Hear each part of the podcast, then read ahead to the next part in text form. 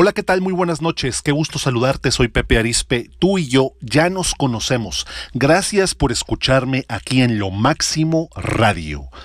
Desde el norte de México para todo el mundo, para la comunidad latina de Los Ángeles, para Miami, para algunos países de Sudamérica, para toda esa gente hermosísima también de la Unión Americana, un saludo muy afectuoso a la manager de las estrellas, Janalte Galván Kent, Lo Máximo Radio.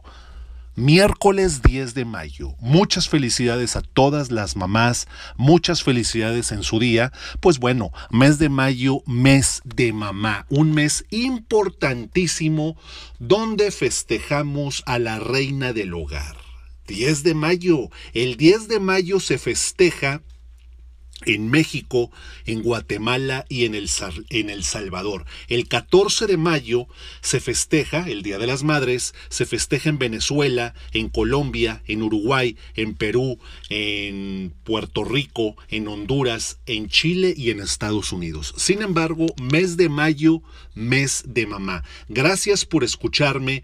Y bueno, te tengo un tema que te va a encantar. Un tema que se llama soltarnos de mamá. Si bien es importante tener una relación de armonía con mamá, también es importante, digamos, hacer consciente lo inconsciente. Porque mira, hay gente, hombres y mujeres, que tienen una relación de armonía con la mamá, pero también hay gente que tiene una relación prácticamente de perros y gatos con la mamá. Y es importante darle el lugar que le corresponde a mamá mamá nos dio la vida. Si tienes la fortuna de tener mamá, de que tu, de que tu madre eh, exista, esté aquí en este mundo aún, eres afortunado. Muchos de nosotros, nuestra madre, ya, ya ha partido, ya ha trascendido de este mundo, de este plano, y hoy la extrañamos más que nunca.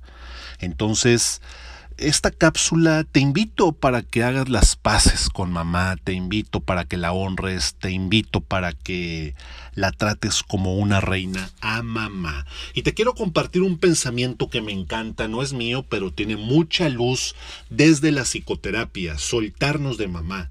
Soltarnos de mamá no es dejar de verla, es comenzar a mirarla.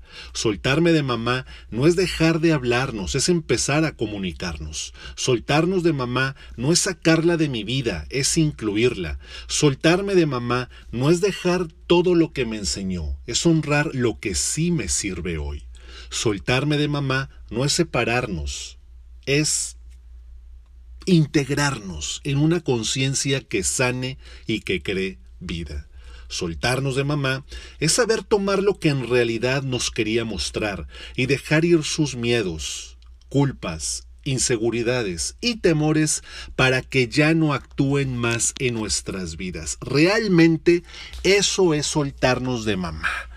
Una persona que tiene una mala relación con mamá eh, va a tener una vida muy difícil, va a tener una vida llena de complicaciones.